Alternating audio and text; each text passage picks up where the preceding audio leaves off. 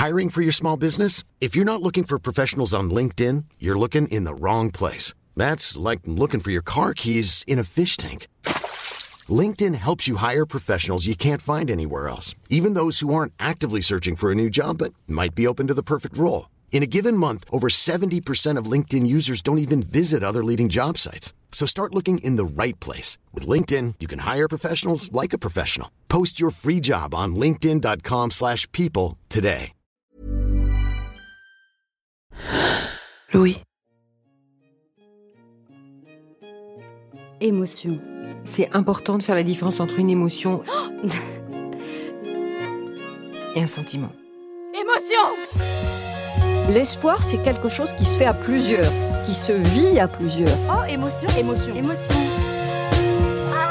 J'apprécie particulièrement les moments où je vois que je, je fais un peu rigoler. Enfin, j'ai l'impression que, que je compte. Émotion. Quand je suis triste, je suis très triste. Quand je suis en colère, je suis très en colère. Mais quand je suis heureuse, je suis aussi très heureuse. Émotion, émotion, émotion. Aujourd'hui, euh, je suis là et je joue peut-être le meilleur basket de ma carrière, avec une petite de 10 mois à la maison qu'il faut gérer. J'ai accouché euh, mi-avril, on va dire, et on a été championne d'Europe euh, en décembre 2018. J'ai accouché donc pour ma première fille en 2010. Euh, J'avais eu à ce moment-là ma meilleure performance euh, en grand championnat, championnat d'Europe, championnat du monde, qui était une huitième place euh, aux Jeux Olympiques et une huitième place au championnat du monde. Vous venez d'entendre trois sportifs professionnels qui sont devenus mamans au cours de leur carrière. Valériane Ayayi a 28 ans, elle est basketteuse professionnelle en équipe de France, Laura Glosé a 29 ans et joue dans l'équipe de France de handball, et Mélina Robert-Michon a 43 ans et lanceuse de disques.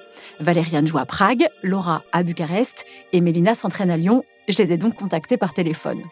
Ce qu'elles me confient toutes les trois, c'est que la plupart du temps, les clubs n'aiment pas trop que leurs athlètes aient un enfant au milieu de leur carrière. Ils estiment qu'il y a trop de risques qu'elles ne récupèrent pas leur niveau, leur forme physique ou leur envie de gagner. Pourtant, depuis leur retour à la compétition après leur congé maternité, Valériane, Laura et Mélina ont vu leurs statistiques exploser. Quoi, c'est huit mois à peu sept ou huit mois, je crois, après. Et euh, oui, c'était la première fois que euh, j'avais un, un titre de championne avec, euh, avec l'équipe de France. Marquer 30 points sur la meilleure compétition européenne, euh, c'est pas c'est pas des choses qui arrivent qui arrivent souvent. Euh, moi, ça m'est arrivé deux, deux fois en, en, en, en quatre matchs. Et en 2012, euh, du coup, au Jeu de Londres, je termine cinquième. Et en 2013, euh, je termine deuxième au championnat du monde. Donc vraiment, euh, mes meilleurs résultats sont arrivés après. Moi, Guillemette, 38 ans, journaliste, je suis vraiment très très loin d'avoir le mental ou la condition physique de ces trois championnes. Lorsque Nine, ma fille, était encore bébé, certaines nuits elle se réveillait toutes les heures. Et ce qui m'a souvent frappé, c'est comment, avec à peine quelques heures de sommeil, mon compagnon et moi réussissions tout de même à remplir nos obligations professionnelles, à continuer à gérer la maison à peu près correctement, ou encore à nous démener pour nous organiser quand la crèche nous appelait parce qu'elle avait de la fièvre et qu'il fallait absolument venir la chercher.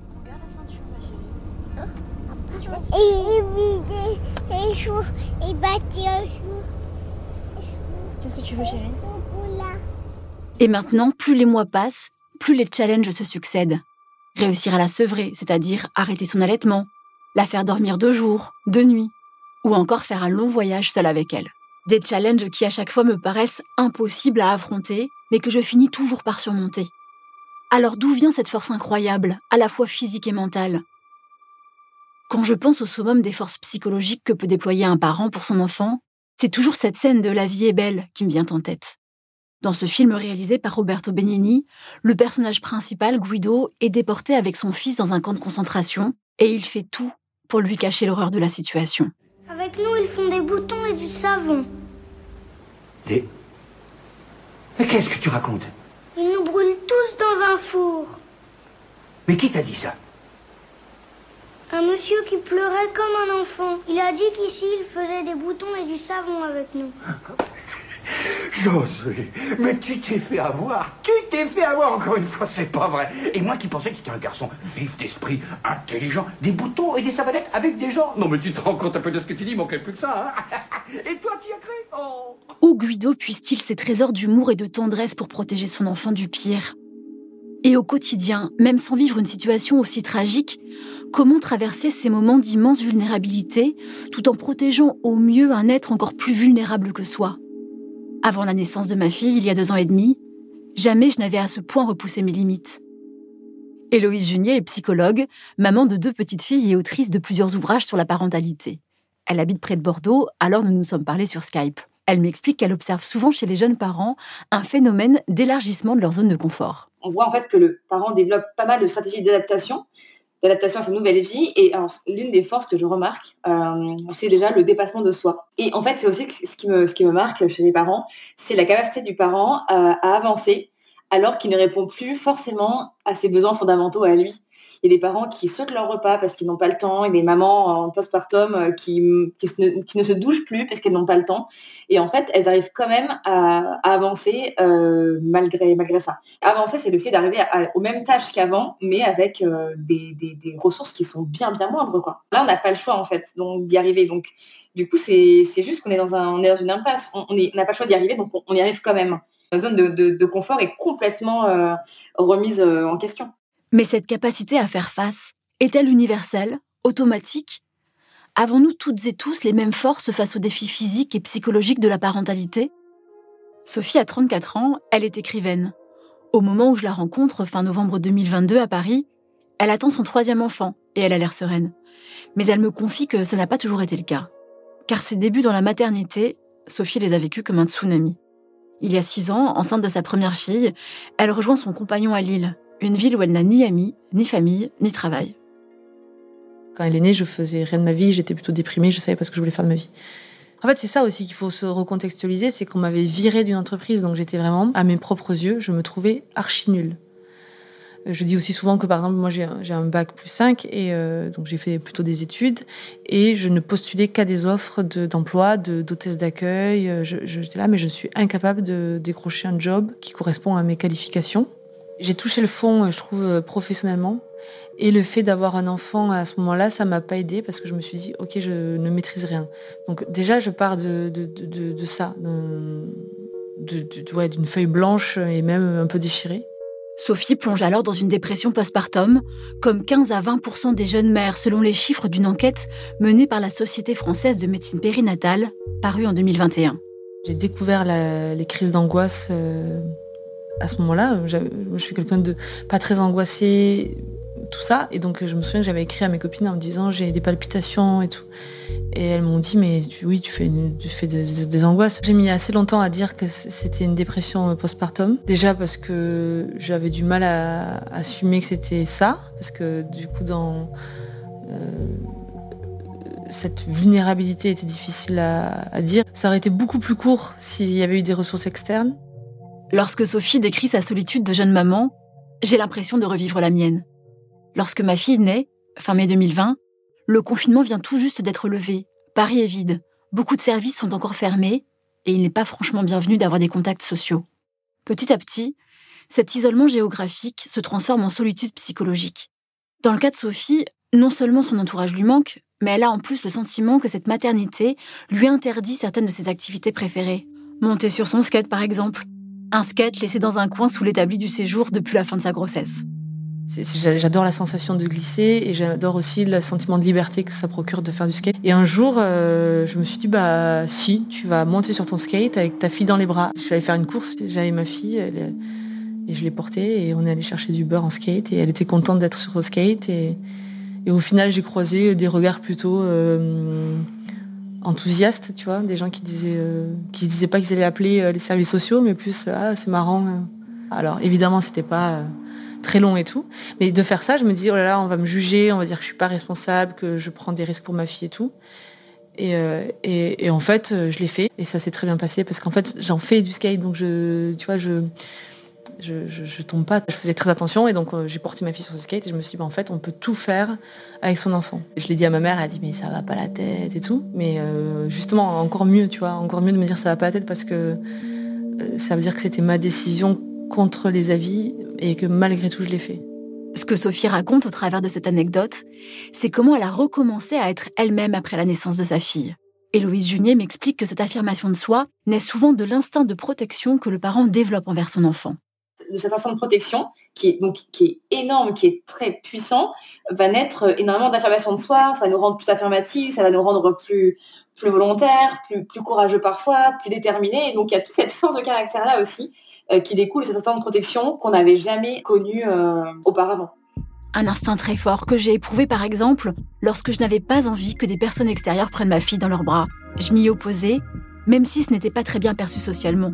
Au début, j'osais rien dire, mais petit à petit, j'ai pris confiance en moi et je me suis affirmée.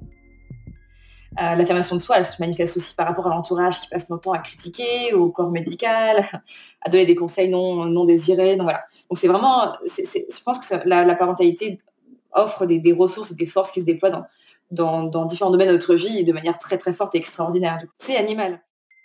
La volonté de défendre son enfant de façon animale, c'est exactement ce que mon compagnon a ressenti une nuit d'hiver il y a deux ans.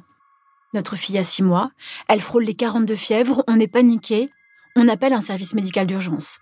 Le médecin arrive à 3 heures du matin avec 5 heures de retard sur l'horaire annoncé. La fièvre de Nine a enfin baissé et elle vient tout juste de s'endormir. Alors mon compagnon refuse de réveiller Nine pour qu'elle soit examinée, mais propose au médecin de le payer tout de même. Celui-ci est furieux, il nous annonce que nous serons bannis du service médical, mais malgré cette menace, entre la colère de cet homme et le repos essentiel de notre fille, la question ne se pose pas. Le médecin repart, et effectivement, ce service n'a plus voulu répondre à nos demandes de consultation. Mais s'affirmer pour défendre le bien-être de son bébé, est-ce la même chose que s'affirmer quand il s'agit de choisir le resto pour une soirée entre amis, par exemple? Ces forces que l'on acquiert en élevant un enfant, comme la connaissance de ses limites, ou encore la capacité à gérer ses émotions, sont-elles transférables dans la vie en général? Si j'arrive à être patiente lorsque ma fille est en colère et me tape, vais-je aussi réussir à garder mon calme si un automobiliste me coupe la route? C'est la question que j'ai posée à la pédiatre Catherine Guéguin, autrice du livre Pour une enfance heureuse, publié aux éditions Robert Laffont. Alors là, vous avez pris des exemples euh, qui sont, euh, disons que on sait que quand on conduit, hein, on a des réactions très très primitives. et, et, que euh, euh, souvent ça nous fait du bien de, de, de crier de, euh, ou de même d'insulter et tout, ça, ça, nous décharge. Hein. puis ça n'a pas beaucoup d'impact. Mais oui, oui, oui, oui, c'est-à-dire que si, encore une fois, on développe nos compétences sociales et émotionnelles, oui, on progresse avec nos collègues. On progresse euh, dans toutes nos relations.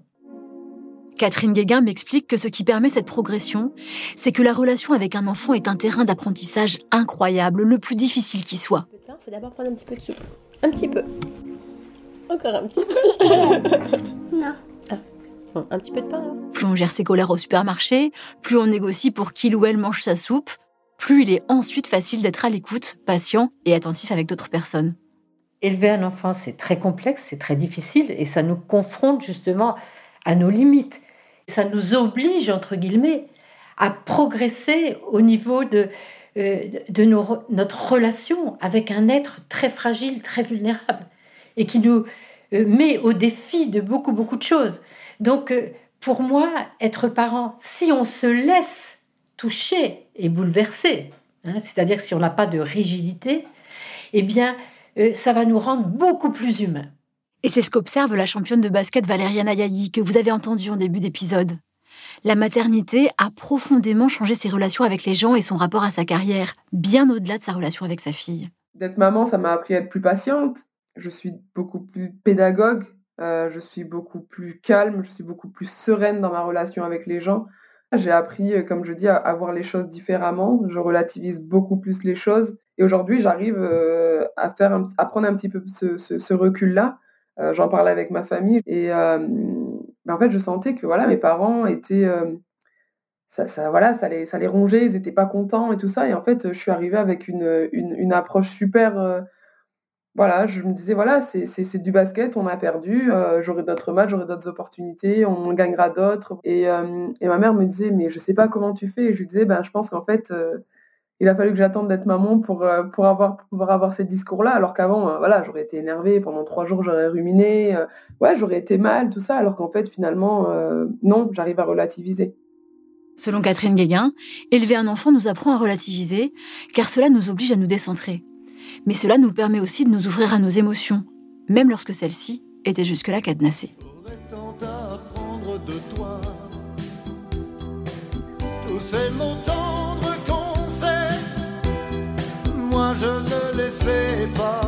Ce titre écrit par Jean-Jacques Goldman est l'un des plus intimes de Johnny Hallyday.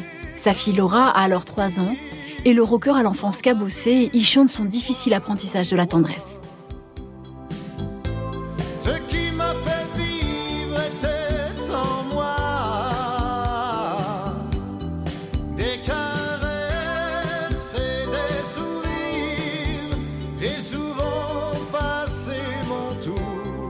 Pour la pédiatre Catherine Guéguin, élever un enfant permet non seulement d'apprendre à mieux connaître ses émotions, mais aussi à mieux communiquer, des compétences psychosociales essentielles dans tous les domaines de la vie. Quand les parents réussissent à développer ces compétences-là, ça leur donne euh, des capacités extraordinaires, mais pour leur vie entière, c'est-à-dire aussi bien personnelle, sociale, et avec leur enfant, et professionnelle. On sait que ça agit sur euh, euh, toute notre vie. Par contre, il ne faut pas croire que ces compétences psychosociales s'apprennent comme ça. Non, ça se développe progressivement. Juste avant de revenir à l'histoire de la romancière Sophie Astrabi, je vous propose quelques secondes de pause.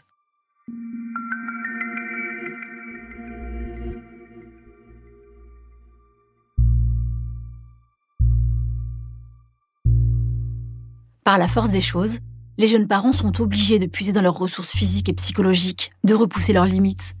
Poussés par cet instinct de protection, on s'affirme, on ose assumer ses choix. Confrontés au quotidien aux défis que représente l'éducation d'un enfant, on gagne en empathie, en patience. Notre capacité à communiquer s'améliore, on parvient davantage à prendre du recul, à relativiser, non seulement en tant que parent, mais aussi dans tous les autres champs de sa vie. Mais ce n'est pas tout. L'autrice Sophie Astrabi me confie que la maternité lui a aussi appris la résilience. Il en faut plus pour te perturber, tu vois. Il en faut plus pour être euh, affaibli, il t'en faut plus pour, euh, pour euh, te plaindre. Et donc ça, je trouve ça trop bien d'avoir des enfants pour ça, parce que avant, tu dors pas une nuit et t'en fais tout un foin pendant une semaine. Maintenant, tu es là, bon, ben, t'as pas dormi de la nuit, bon, ben, c'est pas grave, la vie continue. ça, je trouve ça trop chouette comme sentiment, en fait. Sophie gagne en bonne humeur au quotidien, mais aussi en persévérance. Il y a cinq ans, peu après la naissance de sa première fille, la jeune femme publie son premier roman. Mais celui-ci ne rencontre pas l'accueil qu'elle espérait. Malgré sa déception, elle parvient à se remettre au travail, comme elle le décrit dans ce post publié sur Instagram. 2019, il y a trois ans. Après deux tentatives échouées, je décide d'essayer une dernière fois d'écrire un second livre. Si je n'y arrive pas, cette fois j'arrête. Je trouverai un travail dans une entreprise de laquelle je n'en sais rien. Quel poste, je n'en ai pas la moindre idée, mais l'écriture, j'arrête. J'y mets ce qu'on appelle l'énergie du désespoir. Après six mois à ne faire que ça, à bout de souffle, je pose le point final d'une histoire. Cette histoire, c'est la somme de nos vies, le roman qui l'a fait connaître en 2020. Mais au-delà de la ténacité de Sophie qui l'a menée au succès, la psychologue Héloïse Junier me raconte que parfois, devenir parent permet même de triompher de ses angoisses les plus profondes. Euh, je me souviens d'un- d'un couple de parents en fait qui tous les deux étaient assez euh, euh, introvertis, euh, qui avaient une, prédisposition un petit peu à ce qu'on appelle l'anxiété sociale, et, leur petit garçon souffrait de mutisme sélectif. Alors, le mutisme sélectif, c'est quoi? C'est, Ce sont ces enfants qui ont une, une forme de phobie sociale et qui n'arrivent pas à parler à l'extérieur de leur milieu familial euh, et qui parlent très très bien normalement à la maison. Leur enfant avait, avait deux ans, c'est déjà très prononcé chez lui. Et les deux parents avaient une, une enfance marquée par la timidité, par euh, l'introversion, par, euh, par l'anxiété sociale, par vraiment la peur d'aller vers les autres. Héloïse Junier m'explique que dans les cas de phobie sociale, les psychologues conseillent d'exposer l'enfant à des stimuli sociaux. Et c'est ce qu'ont fait les parents dont elle parle ici. Alors tous les deux, autant introvertis qu'ils étaient, ils avaient joué le jeu d'aller emmener leurs enfants euh, plus souvent au parc, euh, d'aller euh, côtoyer les, parents de, l'enfant de la crèche, de les inviter à la maison. Ils s'étaient forcés en fait à aller à l'encontre, enfin, de leur prédisposition à eux pour, pour euh, que leur enfant ne vive pas ce qu'ils vivaient eux en fait. C'était très beau et il y a beaucoup de parents qui sont qui sont comme ça donc ça ça amène le parent à se, à se vraiment à se dépasser parfois et vraiment aller à l'encontre de sa propre dis- prédisposition ce qui est ce qui est assez beau je trouve humainement à, à voir Certains parents vont parfois même tellement se dépasser qu'ils vont accomplir des exploits. Comme ce père analphabète dont elle m'a parlé ensuite, qui redoutait que son enfant lui non plus ne réussisse jamais à lire. ce qui était beau c'était que ce papa prenait des cours du soir en fait il apprenait à lire en plus de son métier actuel. En fait, il apprenait à lire le soir pour pouvoir lire des livres à son enfant et pour stimuler chez son enfant l'envie d'apprendre à lire. Et me, me disait, mais jamais, jamais, en fait, jamais, jamais, jamais, avant d'être parent, je me serais euh, imposé un tel défi d'apprendre à lire. Parce que apprendre à lire euh, à 5 ans, c'est une chose. Apprendre à lire euh, à 40 ans, à 30 ans, c'est une autre chose, en fait. Donc c'est voilà, c'est beaucoup de, de dépassement de soi, en fait, sa parentalité. Mais où et comment puisse-t-on la force pour réussir à apprendre à lire à 40 ans, malgré un travail et des enfants? Comment est-il possible de se dépasser continuellement malgré la fatigue? Jodie Pawlowski est neuroscientifique à l'université Rennes 1 et elle étudie le cerveau des parents. Elle m'explique que ces derniers acquièrent de nouvelles compétences cognitives et que celles-ci sont observables scientifiquement. C'est une étude qui a été faite récemment sur des mères trois ans après leur accouchement. Elle montre par exemple une attention accrue. Certaines mères arrivent bien mieux à se concentrer qu'avant la naissance de leur enfant. Jodie et ses confrères relèvent que certains de ces changements sont également présents chez les pères, comme la mémoire visuelle, qui s'améliore chez les deux parents après avoir eu un enfant. Cela leur permet de mieux prendre soin de lui. Ils se souviennent mieux des dangers, à la maison ou à l'extérieur, l'emplacement des prises, la casserole d'eau qui bout, un trou sur le trottoir. Et bonne nouvelle, cette amélioration de la mémoire visuelle serait de longue durée. Certaines recherches indiquent également une meilleure mémoire chez les femmes de plus de 70 ans qui ont été mères. Il y a donc ce genre d'avantage pour la santé du cerveau et les fonctions cérébrales. Selon Jodie Pawlowski, devenir parent pourrait également augmenter notre flexibilité cognitive, c'est-à-dire la capacité à faire preuve de souplesse face aux situations du quotidien, à réagir rapidement et de manière pertinente à des problèmes concrets. Pour expliquer cette idée, elle me décrit une étude effectuée sur des femelles rats. Selon les chercheurs, les humains tireraient de la parentalité les mêmes bénéfices cognitifs que ceux observés chez le rat. Dans cette expérience, les femelles doivent apprendre à passer d'un côté à l'autre d'une arène pour obtenir une récompense. La récompense est toujours du même côté. Et puis tout d'un coup, un jour, ça change.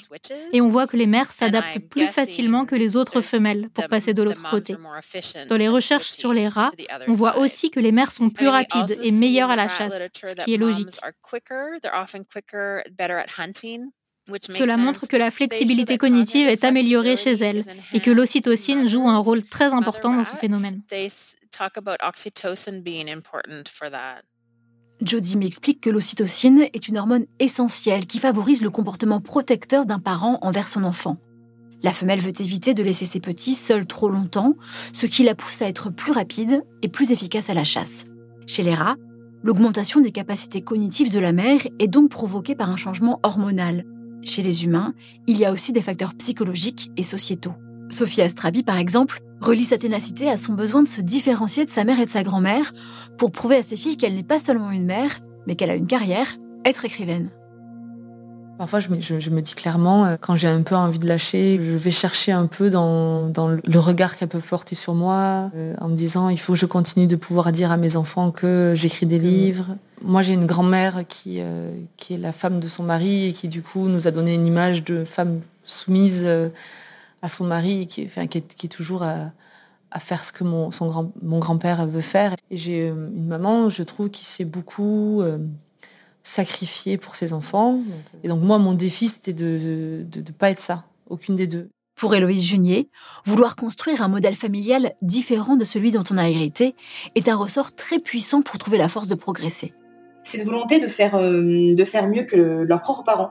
C'est-à-dire d'avoir une meilleure éducation de leur enfant que la propre éducation qu'ils ont reçue, d'avoir un meilleur, euh, des meilleurs revenus, des meilleures situations euh, socio-professionnelles, par exemple. Ça peut être un, un réel moteur pour, pour le parent donc anciennement enfant, devenir un meilleur parent que son parent. Mais finalement, je remarque quand même, enfin sur un plan assez transgénérationnel, qu'on pense faire mieux, qu'on espère faire mieux que nos parents, qu'on pense faire mieux que nos parents, mais finalement on fait quand même des erreurs et ces erreurs nous seront reprochées par nos propres enfants, qui peut-être à leur tour euh, voudront faire mieux que nous. Et... Mais c'est du coup c'est un peu un défi que se pose chaque génération de parents qui, qui est un moteur supplémentaire, je pense. Mais au-delà de sa volonté de proposer à ses filles un modèle de femme indépendante, épanouie, Sophie souhaite aussi les rendre fières, une envie dévorante qui lui donne une force folle. Je pense que je voulais me reconstruire mon image à mes yeux Et, euh, aussi aux yeux de mon enfant. Du coup, d'avoir euh, dédicacé mon premier livre à ma fille, c'était une évidence folle, tu vois. Si un jour tout s'arrête, qu'il y ait une trace que, que je l'avais fait aussi pour elle et que pour qu'elle soit fière. Je rêverais que, tu vois, quand mon enfant lui demandera plus tard euh, c'est qui la personne qui te, que tu admires le plus et qu'elle dise que ce soit moi, tu vois. La championne de handball, Laura Glosé, me confie qu'elle aussi puise son envie de gagner dans le regard de sa fille. Actuellement, j'ai encore plus envie de me dépasser quand ma fille vient au match parce que j'ai envie que ma fille soit fière de moi. J'ai envie de lui apprendre que une femme peut être combattante. J'ai envie de lui apprendre que tout le monde a le droit de vivre ses rêves si on s'en donne les moyens ou si on se bat tous les jours pour ça.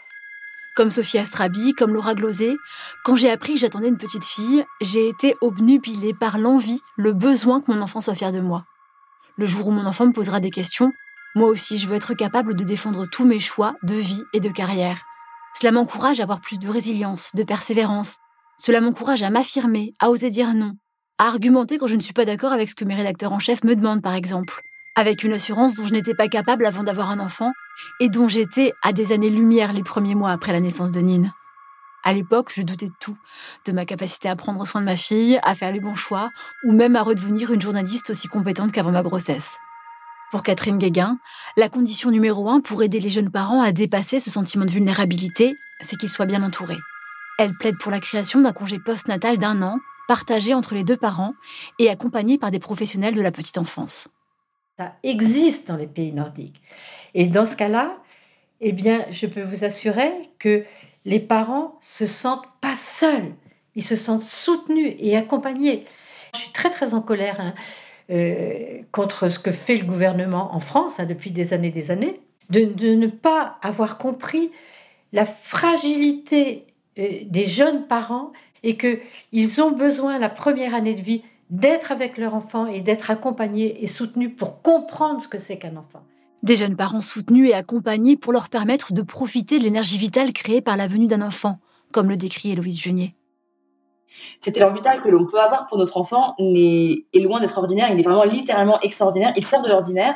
Et en fait, c'est vraiment un, côté, un élan vital inédit, un élan vital jamais vu, un élan vital unique. Et du coup, euh, dit élan vital unique ou extraordinaire, dit compétence aux ressources, aux forces extraordinaires aussi. Des forces extraordinaires, comme celles qu'il a fallu à ces trois championnes, la basketteuse Valériane Ayayi, la handballeuse Laura Glosé et Mélina Robert-Michon, la lanceuse de disques, pour exploser leur performance malgré leur période d'arrêt et leur fatigue physique. Des forces extraordinaires, comme celles que la romancière Sophie Astrabi a mobilisées pour se relever de l'échec commercial de son premier roman, se remettre à écrire malgré sa dépression postpartum et réussir enfin à atteindre son rêve de vivre de son activité d'autrice. Des forces extraordinaires que j'observe tous les jours chez mes amis, chez mes cousins, chez mes cousines, chez mes collègues, qui se dépassent malgré les difficultés, la vulnérabilité, les heures de pleurs, les angoisses et les nuits blanches, des forces qui donnent le sentiment d'être inarrêtables.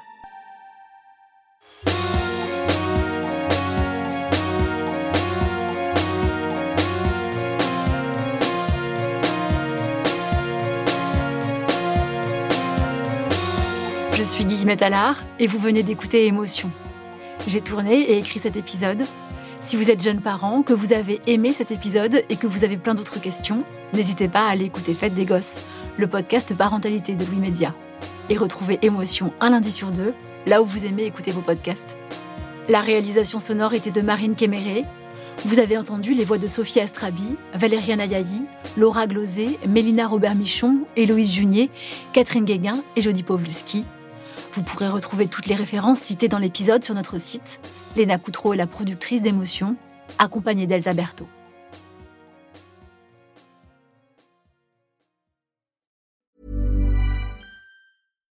Support comes from ServiceNow, the AI platform for business transformation. You've heard the hype around AI. The truth is, AI is only as powerful as the platform it's built into. ServiceNow is the platform that puts AI to work for people across your business, removing friction and frustration for your employees, supercharging productivity for your developers, providing intelligent tools for your service agents to make customers happier, all built into a single platform you can use right now. That's why the world works with ServiceNow. Visit servicenow.com slash AI for people to learn more.